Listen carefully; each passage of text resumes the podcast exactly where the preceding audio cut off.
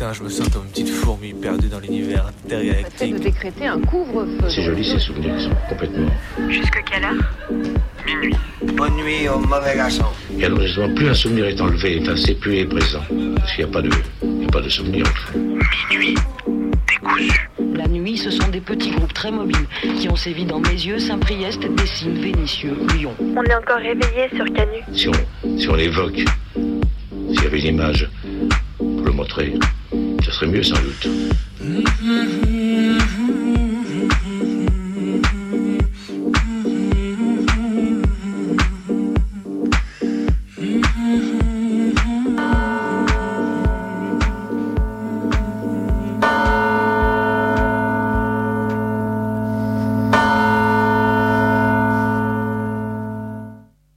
Alors, cette rentrée, c'est comment Tout le monde vous a gavé cet été avec la future présidentielle pour qui ça voulait voter aux primaires des Verts, ça a légitimé les sorties antisémites de Jean-Luc pour un parti qui va droit dans le mur.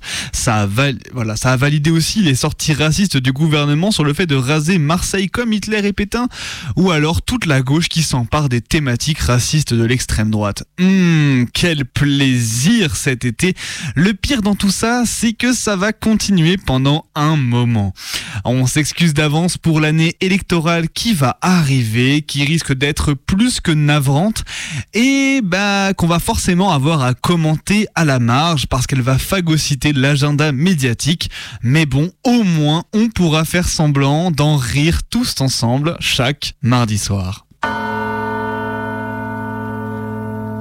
C'est la rentrée. Vauquier supprime des subventions de grands méchants rappeurs critiques de la police. Bilal Hassani se mange une nouvelle shitstorm sur les réseaux. Surti s'emballe sur la weed et les profs rencontrent leurs nouveaux élèves masqués mais vaccinés, qui sait. C'est la rentrée, le retour des mails, mais aussi des copains, le retour de la radio, la rentrée sociale et des rassemblements. C'est la rentrée et déjà on voit se profiler une présidentielle déprimante. C'est la rentrée, Darmanin est toujours en poste, mais les couleuses collent, les lycéennes croquent-topisent, les féministes s'organisent. Mais le goût de l'été flotte encore dans l'air et on sort encore en short et finalement pas si reposé que ça, mais toujours là, on se prépare doucement à regarder filer une nouvelle année, à se bagarrer pour ce pourquoi il faut se bagarrer, à soutenir celles qu'il fallait soutenir, à dire ce qu'il faut dire en espérant toujours, en espérant. Bon alors hier c'était la journée des évasions et ça nous a donné le sourire. Entre les 40 migrants qui ont réussi à se barrer de leur camp de rétention en Sicile et les 6 prisonniers palestiniens qui ont réussi à s'évader hier, on peut dire que la belle aura eu son jour de gloire cette semaine.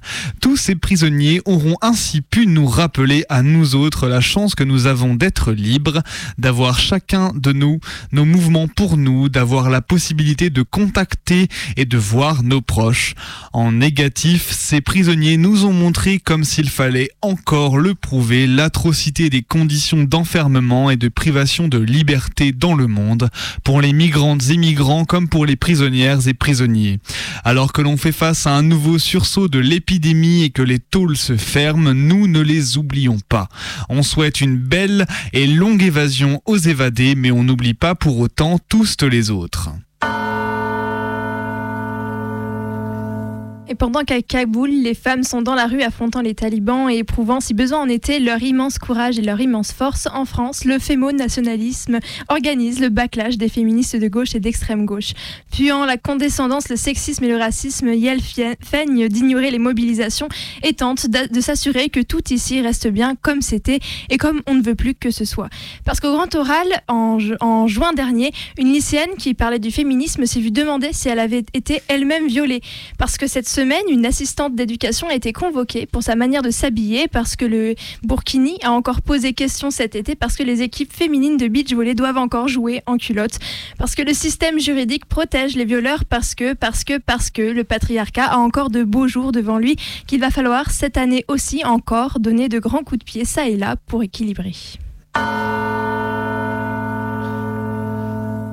Alors, on pourrait croire à une fake news ou alors à une news de type dérision, comme si, comme c'est si bien le faire, pardon, le Gorafi, mais c'est une véritable info qui nous parvient de la capitale des Vioques et de la droite française. Et oui, à Nice, une daronne s'est faite expulser de son appart parce que son mioche dilait.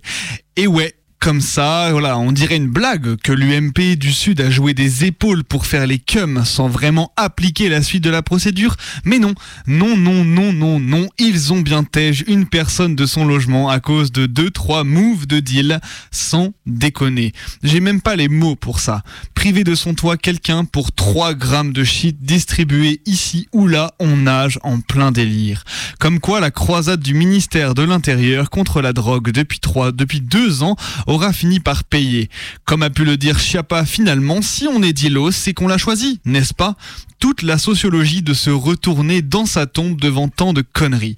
Non seulement la pénalisation ne sert tout bonnement à rien, mais les peines de tôle s'allongent pour des délits minimes, des familles séparées, écrasées pour quelques grammes de weed, que le bourgeois aura refusé de légaliser. On arrête ça quand, sérieusement?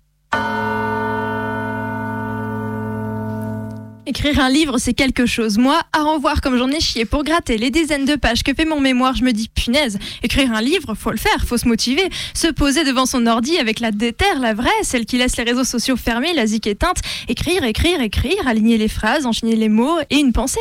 Ouais, parce qu'il faut dire quelque chose aussi. Hein. Écrire n'importe quoi, normalement, Normalement, ça marche pas. Surtout quand tu fais un essai, faut avoir lu, pensé, réfléchi, s'être dit tiens, ce que je pense est suffisamment intéressant pour le partager avec les autres. Alors Zarma, je m'y colle, je couche ça par écrit, je le publie et bim, je le diffuse. Alors bon, une fois ceci en tête, imaginez-vous qu'il y a un youtubeur aux Alnef qui a décidé de s'y coller, d'écrire un bouquin, je vous la fais rapide, il s'intitule Mon antiféminisme des suffragettes aux féministes intersectionnelles, une introduction à un antiféminisme égalitariste. Et moi, je trouve ça beau, des mascus qui savent écrire Faire du papier pour allumer la cheminée en hiver, pour emballer les marrons, se torcher Non, vous aurez compris l'idée. Je vous la fais dans le mime, l'auteur de ce torchon, pas besoin de l'ouvrir, tout est dans le titre, est un youtubeur qui, je cite, n'est pas mascu, mais il parle de némésis, d'un féminisme de droite et surtout, surtout d'anti-féminisme, parce qu'apparemment ça lui tient drôlement à cœur d'expliquer aux féminismes pourquoi elles ont tort, pourquoi elles se trompent, les biais finalement de leurs pensées de gonzesse bien mignonnes, mais qui sont pas fut-fut non plus. Bref, n'écrivez pas de livres et surtout, surtout, n'allez pas lire celui-là. Et il est 23h11 et vous l'aurez compris, c'est le retour de Minuit décousu, votre émission du mardi soir de 23h à minuit toutes les semaines en compagnie de Maë. Et de Bebe, Maë et Bebe tout seul ce soir, tout seul. Cette année, non, je rigole. On va vous expliquer. Il y aura probablement de nombreuses hautes voix dans cette émission, même très certainement. Mais oui. Pour en découdre avec la nuit, pour coudre et découdre les fils de la nuit, il faut choisir la petite phrase d'intro voilà, comme oui. il faut. Non mais alors voilà, faut, pour, pour ceux et celles qui ne nous connaîtraient pas encore, Minuit décousu, c'est quoi Minuit décousu? Qu'est-ce qu'on y fait entre 23h et minuit sur la plus rebelle des radios? Eh bah, c'est très simple. Voilà, le, le, but de l'émission, voilà, c'est de proposer des témoignages, des confidences pendant une heure. La parole est à la première personne. La parole est à plein d'histoires, plein d'histoires à raconter tous ensemble. Et après quelques brèves, brèves d'actualité ou de non-actualité, c'est selon notre humeur, on enchaîne généralement avec un récit d'action militante. Donc on vous raconte voilà les actions de personnes engagées dans tels ou tels euh, projets et qui nous ont particulièrement inspirés. On enchaîne ensuite avec un témoignage à la première personne d'une personne qui va nous raconter beaucoup de personnes décidément hein, de, de, de quelqu'un qui nous raconte une histoire, souvent son histoire euh, personnelle, et on termine avec euh, un épisode de fiction. C'est ça, et du coup voilà, donc c'est notre troisième saison, troisième année consécutive qu'on entame ensemble. On n'arrive même pas, voilà, moi j'ai même, j'arrive même pas à y croire tellement. J'ai l'impression que ça fait hier qu'on est arrivé devant ces micros, mais voilà, du coup c'est notre troisième saison qu'on entame avec son lot de changements, son lot de, voilà, tout le monde vient, part. C'est un, voilà, Minucosi c'est une grande équipe, c'est une grande famille de personnes qui viennent parler le soir avant qu'on s'endorme devant notre poste. Et le but, voilà, c'est qu'on passe encore une fois cette année tous ensemble devant nos micros. Et vous allez très vite le comprendre ce soir, et comme tous les autres mardis de cette année, Colline, notre comparse initiale de Mini Décousu que vous connaissez bien, donc vous, vous connaissez la douce voix, va nous envoyer euh, semaine après semaine des chroniques qu'on diffusera pour elle dans l'émission. Et puis, de toute façon, elle va nous appeler tout à l'heure pour nous faire un petit coucou. On te passe déjà le bonsoir, Colline, si tu nous écoutes. ça. Et plein de copains aussi viendront s'ajouter à la team de Canu de 2 minutes décousu, pardon. Donc voilà, on aura Martin qui était là avec nous toute l'année dernière et qui nous quitte pour cette saison malheureusement, mais qui sera là pour venir nous proposer certaines certaines choses, certains soirs. Voilà, il sera là. Voilà, minutes décousu comme on le dit, c'est un gros une grosse team et on est très très fiers de commencer cette troisième saison avec vous aujourd'hui. C'est vraiment un plaisir de revenir ensemble. Et avant d'enchaîner sur le récit d'action militante, on vous rappelle que vous pouvez aussi participer à l'émission en nous appelant parce qu'on a un nouveau téléphone tout, neuf qu'on a très hâte de tester. Alors pour ça, il suffit de décrocher votre tel, d'appeler au 04 78 39 18 15. Je répète, 04 78 39 18 15. Et euh, vous nous appelez, vous nous proposez un son, une musique en rapport, si possible, avec une petite anecdote, une petite histoire de votre cru. et on se fera un plaisir de l'écouter euh, tous ensemble. Mais du coup, Action militante, Bebe, qu'est-ce que t'as prévu ce soir Action militante ce soir, ce soir. J'ai décidé d'aller, pardon, piocher dans, dans, mes petites archives, de trouver quelque chose qui a été publié euh, il y a maintenant quelques mois. Euh, ça vient du, du, livre qui a été publié qui s'appelle Je ne pensais pas prendre du ferme, euh, qui, est, qui est donc une chronique de l'enfermement et l'incarcération en fait des, des gilets jaunes euh, pendant deux ans, qui a été publié aux éditions du bout de la ville, si je, ne me trompe pas.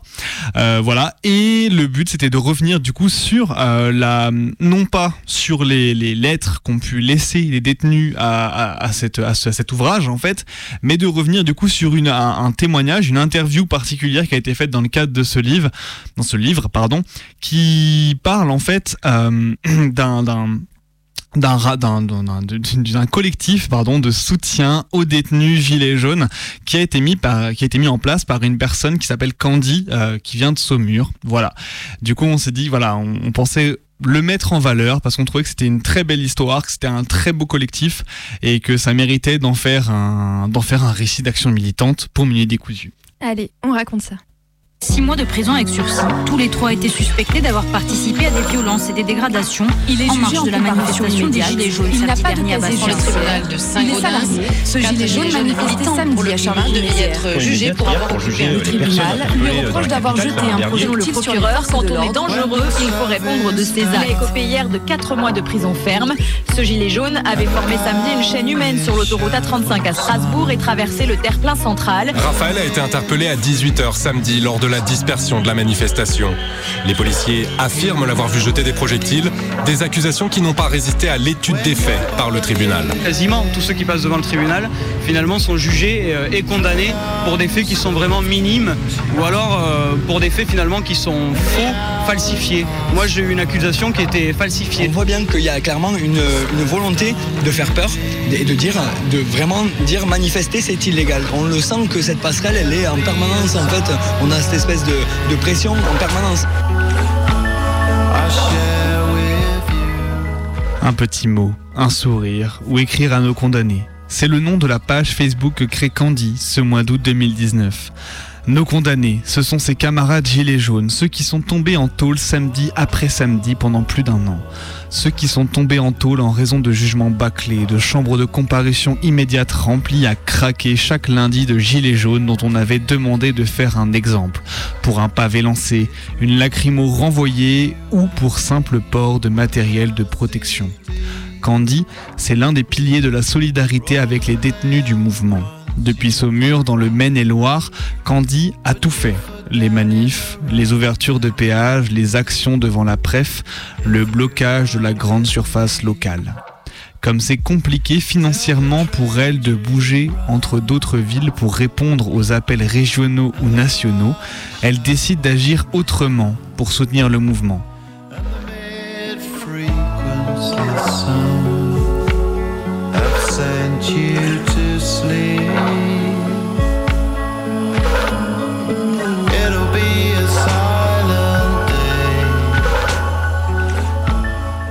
L'idée d'un groupe de soutien aux prisonniers commence à faire son chemin. Ayant été elle-même proche de détenus, elle connaît les difficultés de la détention et a déjà une expérience de soutien avec elle. Elle ouvre finalement le compte en août 2019 en proposant le principe d'écrire aux détenus. Les identités sont récupérées dans divers articles de presse et les familles contactées qui communiquaient alors l'adresse pénitentiaire et les numéros d'écrou du détenu si elles le souhaitaient. À l'aide de groupes anti-répression locaux, le groupe récupère rapidement une quarantaine d'adresses de détenus pour une quinzaine de tôles.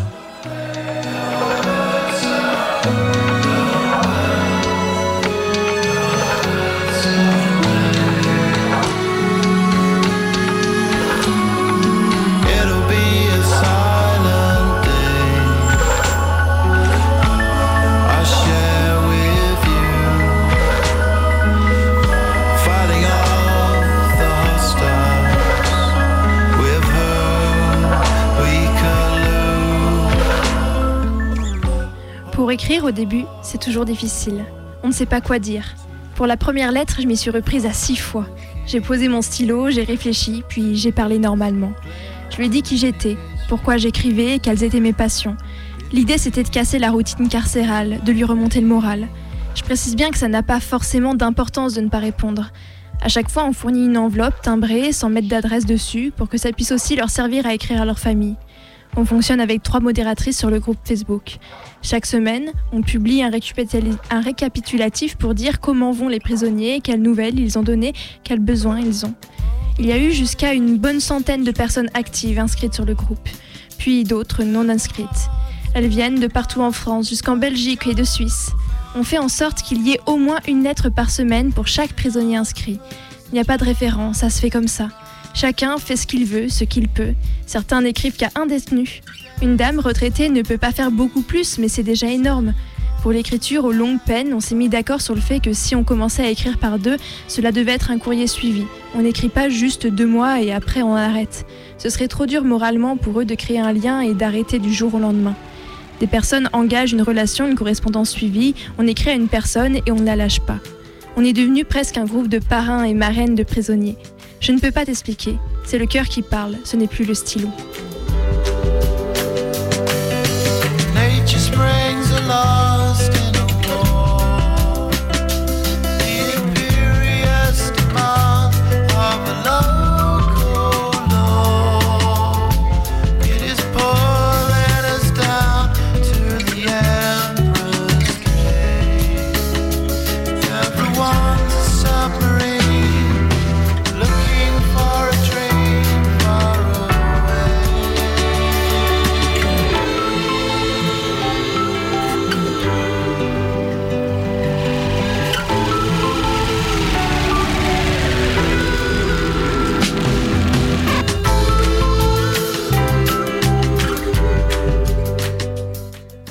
Ce sont plus d'une centaine de gilets jaunes incarcérés que le groupe a pu suivre tout au long de la période forte du mouvement.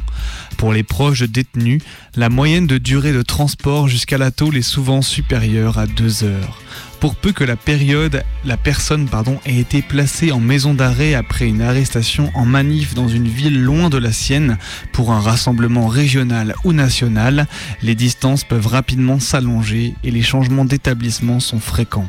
L'obtention d'une autorisation de visite, la réservation des parloirs, qu'elle se fasse sur borne ou au téléphone, est très souvent difficile.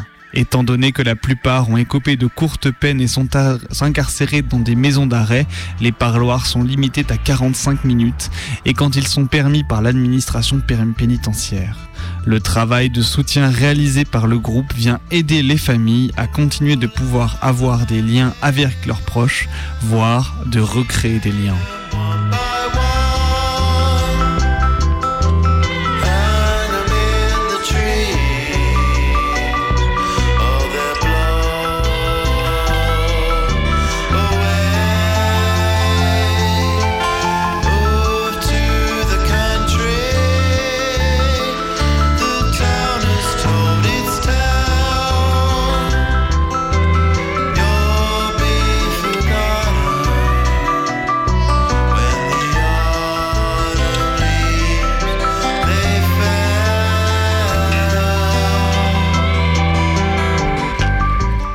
S'est aperçu qu'il fallait aller plus loin que les lettres. Certaines personnes sont seules, isolées, même si ce n'est pas la majorité. Beaucoup de gilets jaunes qui tombent ne sont pas soutenus par leur famille car elles n'approuvent pas le mouvement et ne soutiennent pas leur action. Pour d'autres, la famille est trop loin pour venir les voir. Pour David, par exemple, qui n'est pas loin de Beauvais, sa femme ne pouvait pas se déplacer. C'est Justine qui a demandé un parloir et des liens se sont créés. Finalement, elles ont fait un parloir surprise à David. Justine a été chercher sa femme et ses enfants pour qu'ils puissent le voir. Il a fallu qu'on cherche les règlements des prisons et des maisons d'arrêt pour savoir si on pouvait apporter du linge sans que personne n'ait de parloir, ou s'il fallait obligatoirement inscrire une personne référente. Pour un gilet jaune incarcéré tout seul à Fresnes, on a pu déposer un colis de vêtements sans avoir le parloir. Dans d'autres prisons, les virements ne se sont pas passés quand le prisonnier n'avait pas de visiteurs. Alors, on a essayé de mettre en place des parloirs. À un autre, à Caen, incarcéré depuis des mois, on a pu envoyer un mandat par virement bancaire. Là, c'était autorisé. C'est différent dans presque chaque prison. La cinquantaine de prisonniers ont tous reçu de l'argent, mais on ne connaît pas les volumes. C'est à la discrétion des gens et en fonction des besoins de cantine des prisonniers. Je donne le RIB de la personne et les gens versent ce qu'ils peuvent. Pour les fringues, c'est pareil. Je fais un poste en disant telle personne a besoin de fringues et les personnes sont réactives tout de suite. Ça s'organise de partout. Les gens se donnent rendez-vous et se portent volontaires pour emmener le sac. Les membres sont merveilleux.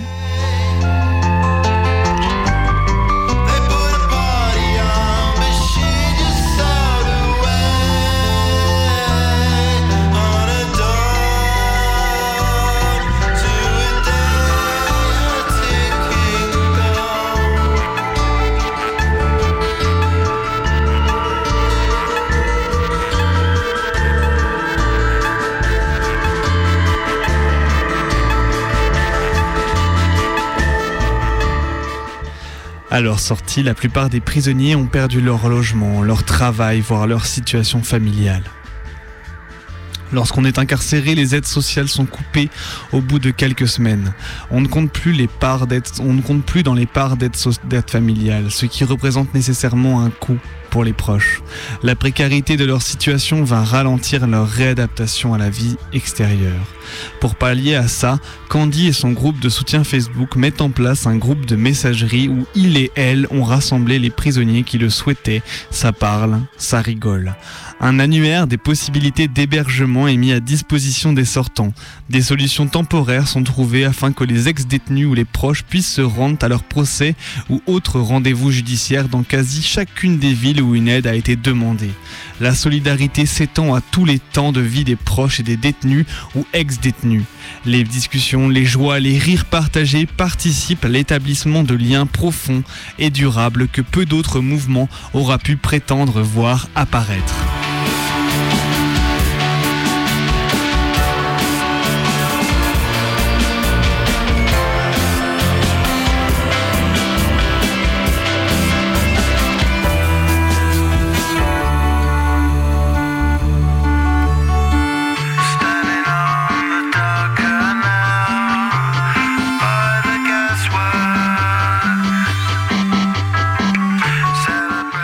Pour certains, c'est devenu la famille. On a notre mamie du groupe, elle s'appelle comme ça elle-même, Marie. Elle a la soixantaine passée, elle est très proche de l'un des prisonniers. Elle a sept enfants et pour elle, T, c'est son huitième.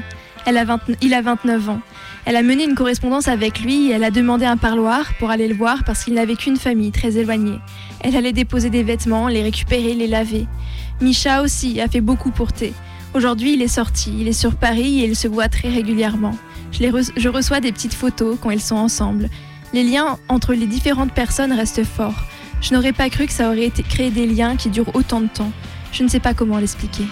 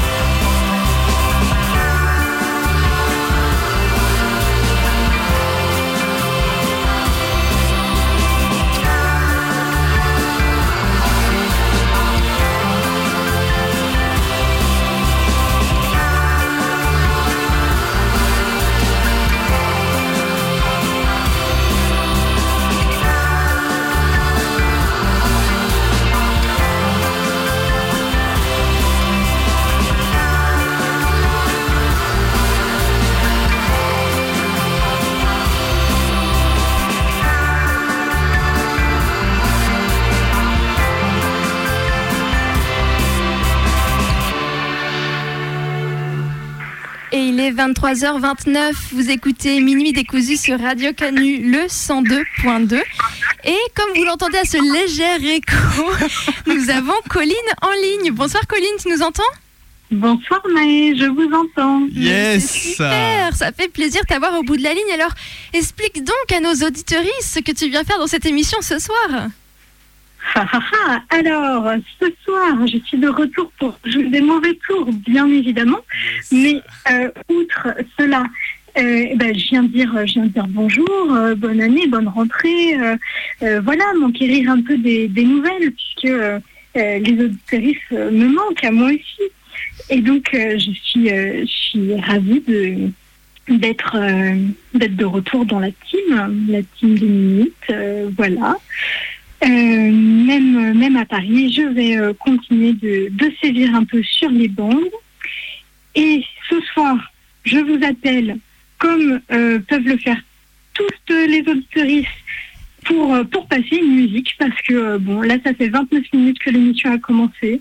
Toujours pas de musique. Euh, J'ai envie de dire que c'est la police, bébé. Mais... Donc, ce serait de je mauvais m'égare. que j'aimerais passer comme, euh, comme musique ce soir euh, pour euh, le retour euh, de Mine Décousu sur les ondes de Canis, c'est faire une petite insertion euh, d'une autre, d'une autre radio, euh, le, le 72.8 de l'ère du stupéflip. Euh, je crois que un- une pop star qui s'appelle Pop Hip a une magnifique chanson d'amour à nous chanter et qui vont prendre possession des ondes très prochainement. Allez, on écoute cette magnifique chanson d'amour. Merci beaucoup, Colline. Peut-être que tu peux rester en ligne avec nous, comme ça tu nous présenteras euh, la chronique que tu, que tu as préparée pour la suite. Ça marche, on fait ça. Allez. Ce bateau.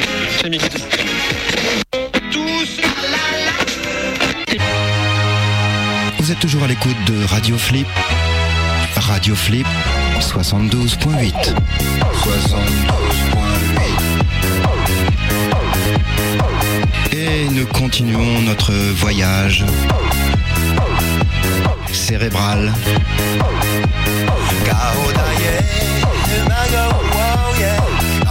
En compagnie ce soir de Reverbman. Salut Reverb. Salut à tous ceux qui m'écoutent.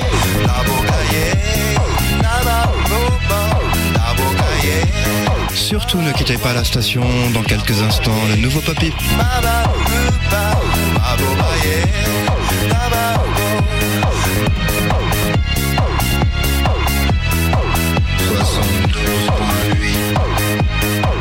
Oh girl, je t'en prie, viens me chercher. Tout est si superficiel. Salut, c'est Papy de Stupéflip. Et ben moi, tous les matins, eh ben, j'écoute 72.8. À bientôt.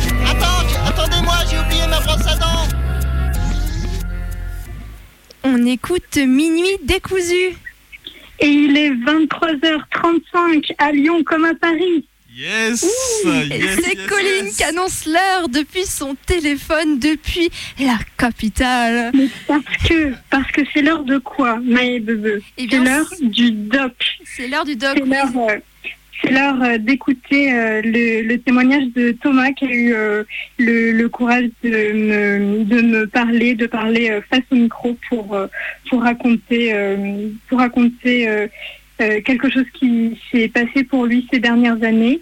Et je vous propose tout de suite qu'on l'écoute parce que ce sera le plus parlant. Eh bien, merci beaucoup Thomas pour avoir fait confiance à Colline, pour nous avoir fait confiance. Et merci Colline pour ce doc depuis Paris. Bonjour, je m'appelle Thomas et j'ai 25 ans.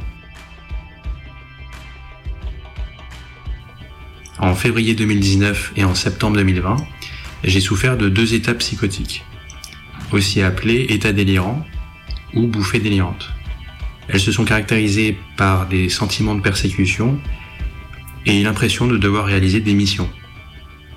Donc lors du premier épisode psychotique, je vivais en Italie, en Erasmus, à Turin. Progressivement, j'ai eu des suspicions sur un de mes colocataires, comme quoi il faisait partie de, de la mafia. En quelques jours, il y a des gens qui ont commencé à me suivre dans la rue, à me dire bonsoir en italien.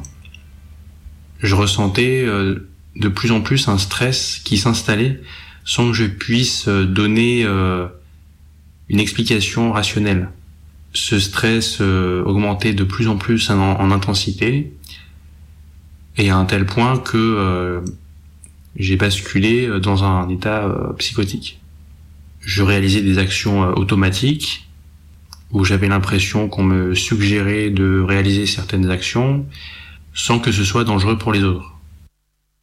À ce moment-là, en fait, toutes mes émotions, elles se mélangeaient et à la fois j'avais des idées de persécution mais elles étaient contrebalancées par des par euh, des sensations de d'élan euh, vers les autres. Je basculais entre deux extrêmes à la fois et j'étais complètement euh, déboussolé en fait. J'avais l'impression que j'étais déboussolé, que ça allait pas bien, mais que je pouvais pas le dire expressément. Et par exemple, je voulais aller dans une pharmacie, Sauf que euh, quand je suis allé dans cette pharmacie, il y avait la queue. Et je me suis dit, comme il y a la queue, ça veut dire qu'il faut pas que j'aille dans cette pharmacie. Je voulais dire que j'étais pas bien, mais en même temps, dans mon délire, je me disais que je ne pouvais pas dire que j'étais euh, mal. Comme le délire était lié à la mafia, en fait, j'avais intégré euh, l'idée de euh, d'Omerta j'étais complètement tiraillé en fait face à deux idées totalement contradictoires. En fait, j'ai eu des, intuitions face à des éléments réels hein, qui se sont renforcés de plus en plus jusqu'à ce que cette idée euh, que euh, la personne en question fasse partie de la mafia euh, soit une évidence pour moi. Et c'est là que ça, a, été dangereux parce que j'avais une conviction tellement forte que je n'arrivais pas à l'accepter et qu'en plus cette conviction me faisait peur. J'ai parlé de cette euh, cette idée que mon colocataire fasse partie de la mafia à deux personnes. Et quelques jours après, euh, c'est là que les personnes ont commencé à me suivre dans la rue.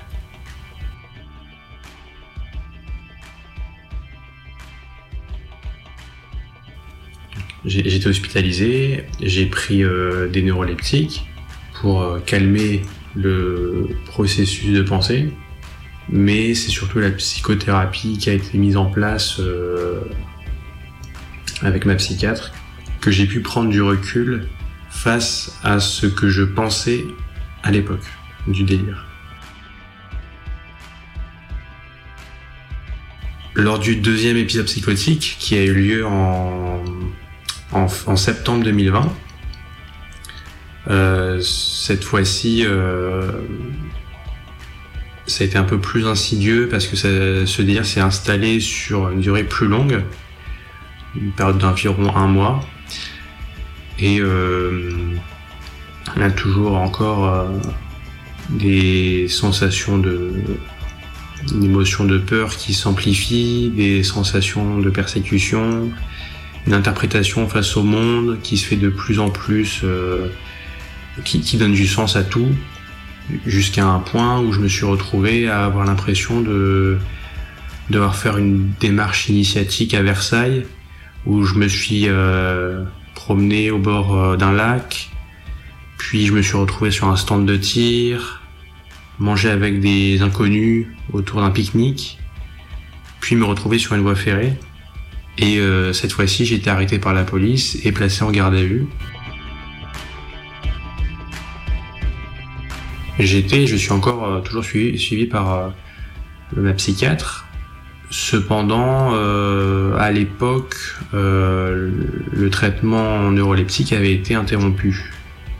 Mais je pense que cet état psychotique est revenu parce que euh, je n'avais pas bien compris les mécanismes qui ont euh, débouché, les mécanismes cérébraux qui ont débouché à cet état psychotique. Je dis ça parce que l'état psychotique, ce serait une, forme de mécanisme de défense du psychisme face à la réalité, euh, une réalité que la personne n'arrive pas à accepter. Et je, je, crois que cela correspond euh, à ce que j'ai vécu. En fait, c'est assez complexe parce que euh, il faut, enfin, pour moi, hein, j'ai été comme un équilibriste entre à la fois euh, adhérer à cette explication que je donne de la mafia, de la mafia, et en même temps pas complètement retourner dans le délire où tout le monde faisait partie de la mafia et il fallait que j'apprenne à circonscrire les événements qui se sont déroulés en Italie pour qu'ils ne viennent pas euh, polluer mon quotidien quand je suis retourné en France.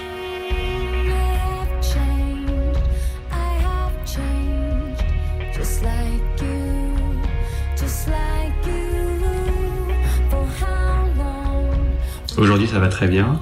J'ai beaucoup réfléchi sur moi et je suis beaucoup plus euh, à l'écoute des autres. J'ai l'impression que euh, comprendre comment je fonctionne me permettra de comprendre comment les autres fonctionnent et vice versa. Le fait d'avoir vécu ces deux expériences euh, inhabituelles m'a fait prendre conscience que il faut profiter de la vie, il faut croire en ses rêves. En fait, je me suis raccroché tout le temps à ça. Le fait d'avoir vécu des troubles mentaux m'a fait prendre conscience que euh, ce sujet euh, de santé publique pouvait concerner tout le monde.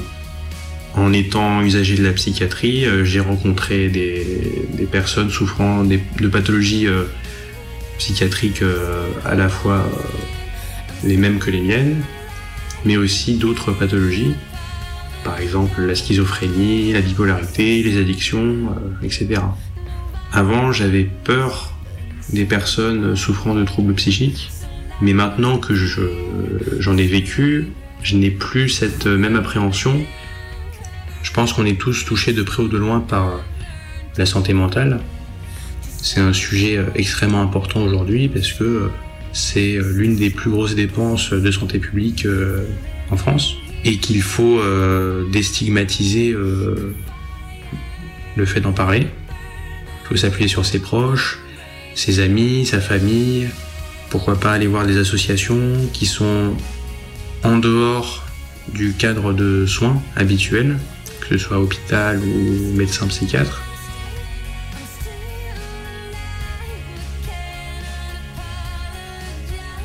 Me suis porté bénévole dans une association qui s'appelle La Maison Perchée, où euh, j'appelle euh, des personnes euh, qui ont des troubles psychiques et on met en place un dialogue qui s'établit de manière intime. Maintenant, quand je vois des représentations de personnes souffrant de troubles psychiques, ou même le comportement de certaines personnes qui n'en souffrent pas, j'essaye de comprendre quels sont les mécanismes qui, que cette personne a mis en place pour se comporter de cette manière-là, ou pour réagir euh, de cette manière-là. Pour moi, c'est important de comprendre les autres parce que je peux euh, me mettre à leur place, essayer d'avoir les mêmes émotions que cette personne et donc me euh, préparer éventuellement à ce que cette même émotion ressurgisse dans la réalité.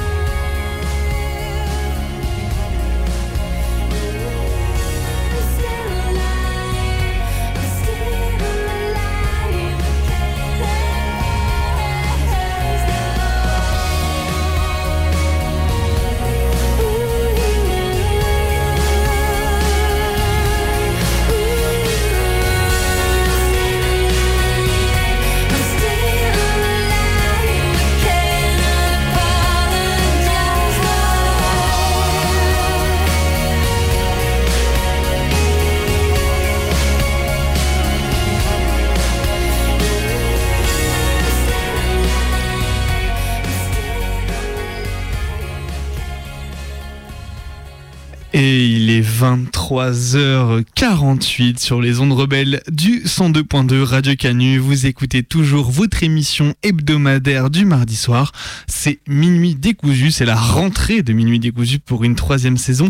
Et vous venez d'entendre donc le documentaire réalisé par Colline qui est allé tendre le micro à Thomas, donc pour nous parler de toute, toute l'année qu'il a passé, l'année, les années précédentes qu'il a passé, un témoignage très fort, très intime qu'il a partagé avec nous. On est très content d'avoir pu entendre tout ça à l'antenne, tous ensemble. Merci beaucoup de nous avoir fait confiance, d'avoir fait confiance à Colline et d'avoir partagé tout ça avec nous.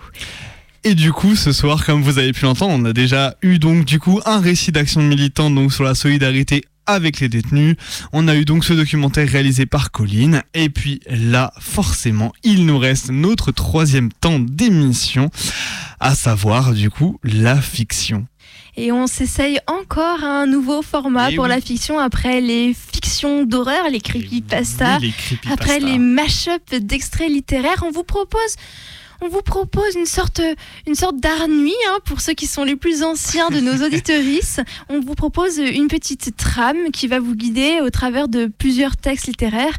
Et ce soir, on vous emmène en voyage en train.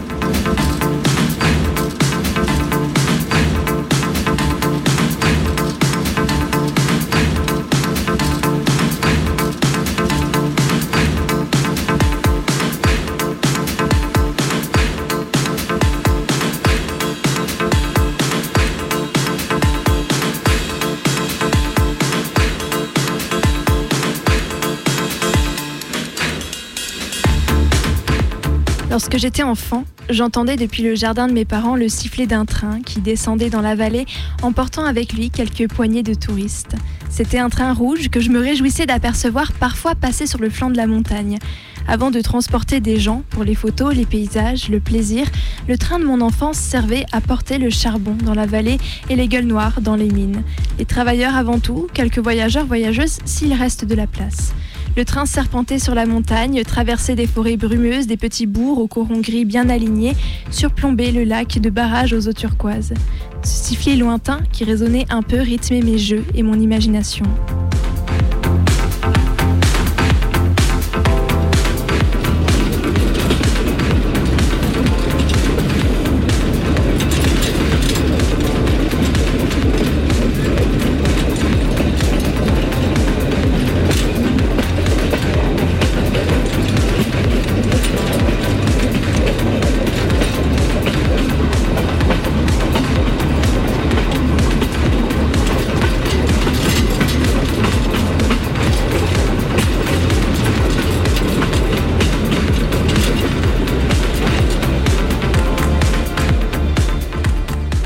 La marquise des grandes lignes, l'arrivée d'un train de Mantes avait animé les quais. Et il suivit des yeux la machine de manœuvre, une petite machine tender aux trois roues basses et couplées, qui commençait le débranchement du train, alerte, besogneuse, emmenant, refoulant les wagons sur les voies de remisage. Une autre machine, puissante celle-là, une machine d'express aux deux grandes roues dévorantes, stationnée seule, lâchait par sa cheminée une grosse fumée noire, montant droit, très lente dans l'air calme. Mais toute son attention fut prise par le train de 3h25 à destination de Caen, empli déjà de ses voyageurs et qui attendait sa machine. Il n'apercevait pas celle-ci, arrêtée au-delà du pont de l'Europe. Il l'entendait seulement demander la voix, à léger coup de sifflet pressé, en personne que l'impatience gagne. Un ordre fut crié, elle répondit par un coup bref qu'elle avait compris. Puis, avant la mise en marche, il y eut un silence. Les purgeurs furent ouverts, la vapeur siffla au ras du sol en un jet assourdissant. Et il vit alors déborder du pont cette blancheur qui foisonnait, tourbillonnante comme un duvet de neige, envolée à travers les charpentes de fer tout un coin de l'espace en était blanchi, tandis que les fumées accrues de l'autre machine élargissaient leur voile noir. Derrière s'étouffaient des sons prolongés de trompes, des cris de commandement, des sources secousses de plaques tournantes. Une déchirure se produit. Il distingua, au fond, un train de Versailles et un train d'Auteuil, l'un montant, l'autre descendant, qui se croisaient.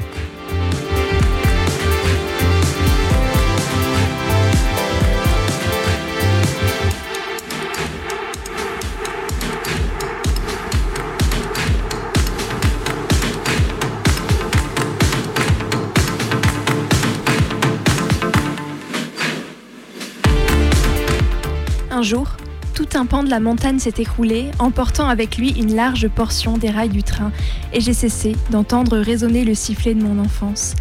Les années ont passé et j'avais ce regret qui me taraudait, celui de n'avoir aucune trace de ce sifflet, ce cri lointain de la locomotive qui accompagnait mes rêves de voyage, mes errances qui portaient mon regard sur les crêtes des montagnes que je rêvais de franchir, comme si elles avaient pu découvrir des, des paysages merveilleux.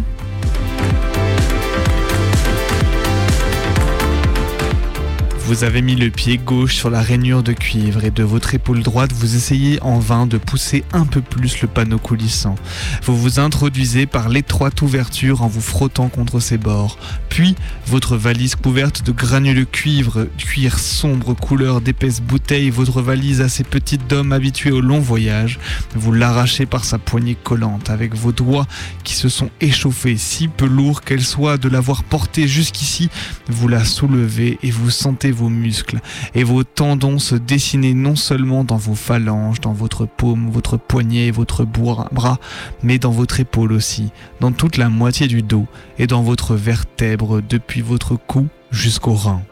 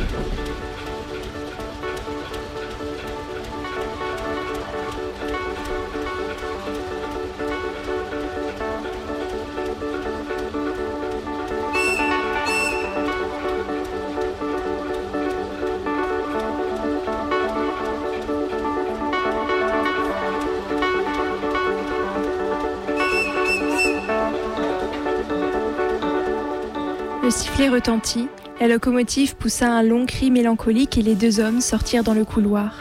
Sur le quai, une voix se fit entendre. En voiture Nous partons s'exclama un voyageur. Le train ne démarrait pas encore. Le sifflet déchira l'air une seconde fois. Monsieur, si vous préférez la couchette intérieure, ne vous gênez pas. Prenez-la. Non, non, je ne voudrais pas vous en priver. Ça m'est tout à fait égal, monsieur. Vous êtes trop aimable, mais ce ne serait que pour une nuit à Belgrade. Ah, vous, vous descendez à Belgrade? Précisément. Une secousse, les deux hommes se tournèrent vers la vitre, ils virent le long quai éclairé glisser sous leurs yeux. L'Orient Express commençait son voyage de trois jours à travers l'Europe.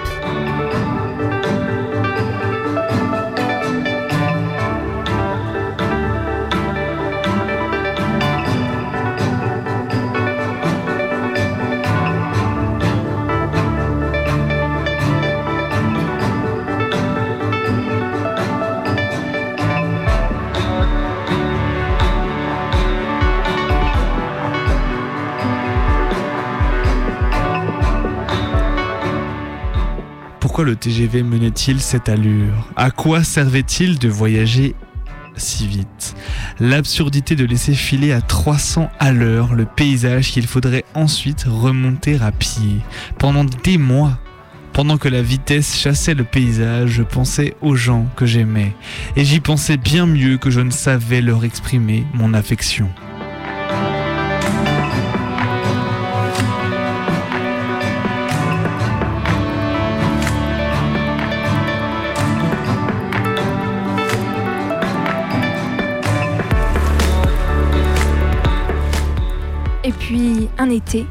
Cet été, dans le jardin de mes parents, j'ai entendu le sifflet résonner de nouveau. Et j'étais un peu émue, un peu mélancolique. Et j'ai écouté ce son résonner plusieurs fois par jour, ma petite Madeleine de Proust à moi rythmer les journées. Alors, pour la première fois, cet été, je suis montée à bord du train.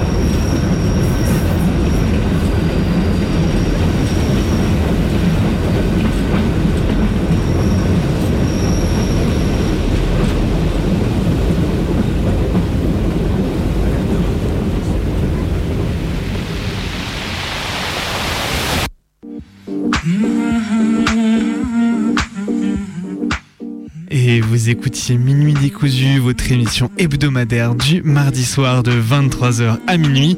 On revient pour une troisième saison et on sera là du coup toutes les semaines de l'année pour en découdre avec la nuit. On vous souhaite une bonne nuit. Bonne nuit.